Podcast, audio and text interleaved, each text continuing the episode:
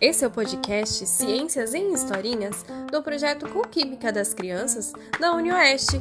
Eu sou a Camila Rodrigues e vou contar para vocês a história Einstein, de bebê a gente grande, escrito por Cássio Leite Vieira e publicado na revista Ciência Hoje das Crianças, em junho de 2005. Episódio 8 Os Cientistas.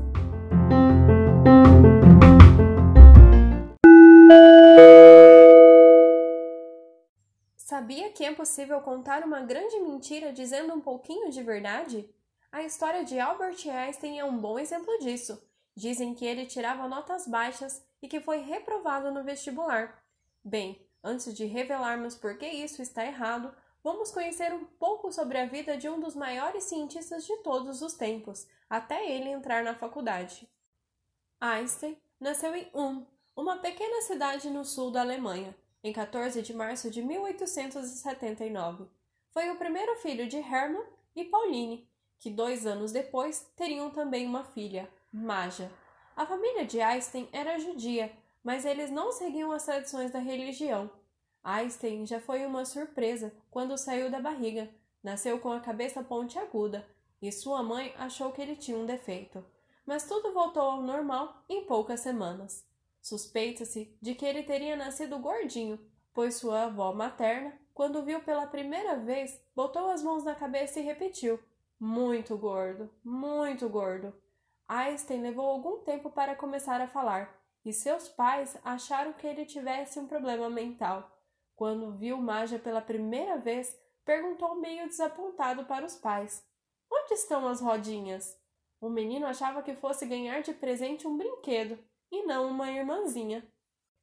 Quando era bebê, Einstein não deu muito trabalho para os pais. Um pouco mais crescido, mostrou-se tímido e, em geral, estava sempre quieto e sozinho. Mas às vezes ficava muito, muito nervoso, e aí sua cara ficava amarelada e a ponta do nariz esbranquiçada.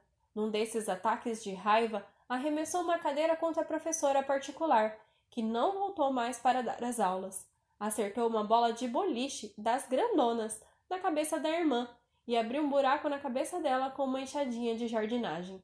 Costumava, mesmo na presença dos amigos, brincar sozinho, observando bichos e plantas. Quando participava das brincadeiras, sempre bancava o juiz. Para Maja, isso mostrava que o seu irmão já tinha um pensamento objetivo. Sua brincadeira preferida era construir castelos de cartas que chegavam a ter 14 andares.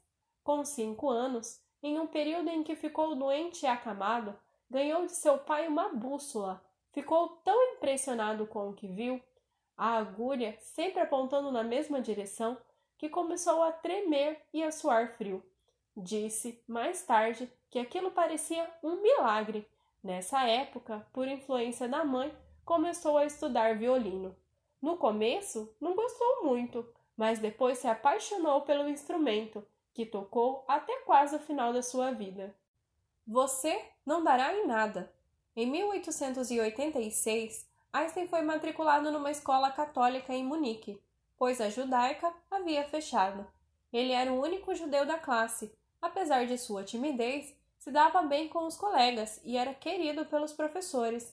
E muito importante, se mostrou muito bom aluno. Provavelmente o melhor da turma como dá para supor, de uma carta que Pauline mandou para a mãe dela. Albert foi novamente o melhor. O boletim é brilhante. Em casa, passou a ter aulas sobre religião, assunto pela qual se interessou pelo resto da vida. Os problemas de Einstein na escola começaram quando ele, em 1888, entrou no ginásio, que hoje equivale do sexto ao nono ano, ele continuou muito bem em ciências e matemática, mas tinha alguma dificuldade em disciplinas que exigiam uma certa decoreba.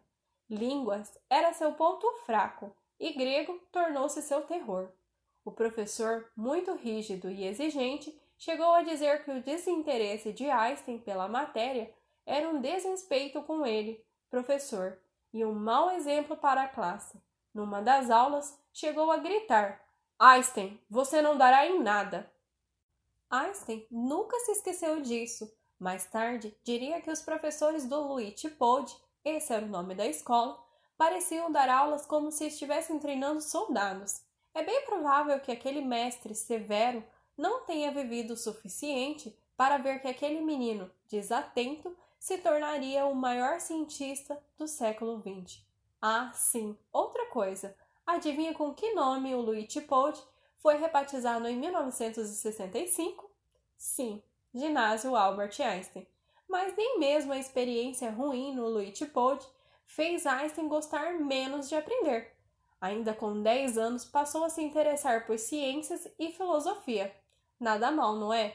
E um ano depois, ganhou de presente um livro de geometria. A partir daí, começou a estudar matemática sozinho. Itália e vestibular.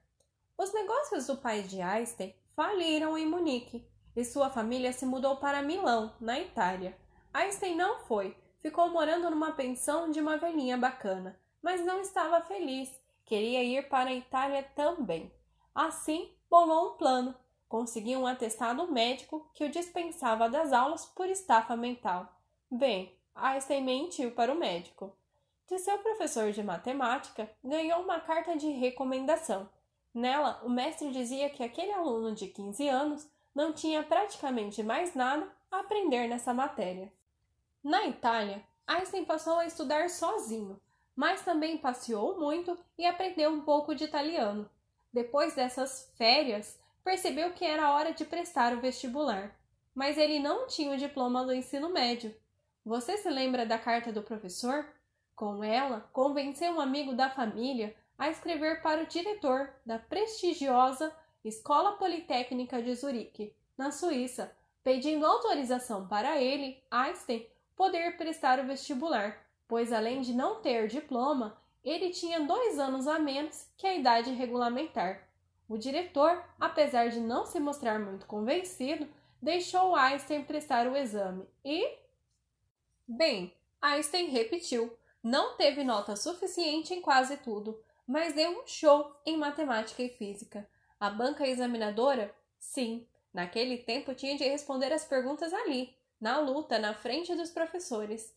Ficou muito impressionada com Einstein, a ponto de o professor de física convidá-lo para assistir às suas aulas. Mas Einstein resolveu aceitar outra proposta. Se terminasse o ensino médio numa escola da Suíça, poderia entrar na Politécnica, direto, sem exame. Assim, em outubro de 1895, Einstein foi estudar em uma escola em Aral, capital do cantão, equivalente a estado da Argóvia. Foi muito feliz lá, podia expressar suas ideias, discutir com os professores, tudo num clima de camaradagem. Até arrumou a primeira namoradinha. Formou-se em primeiro lugar entre todos os que prestaram o exame final. Sua única nota baixa foi a de francês, 3 de um máximo de 6.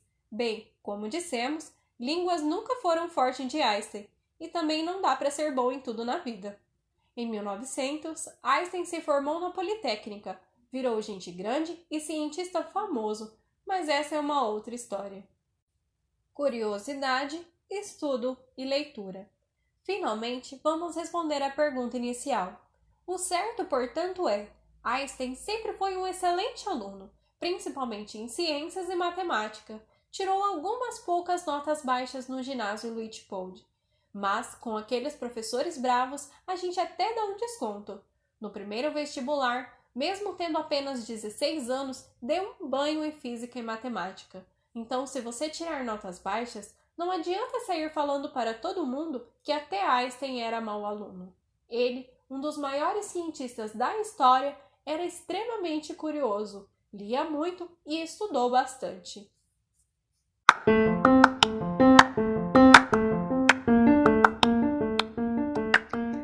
história de hoje. Esperamos vocês na próxima quarta-feira para mais um episódio. Ah, não esqueçam de curtir e compartilhar com seus amigos. Tchau, tchau!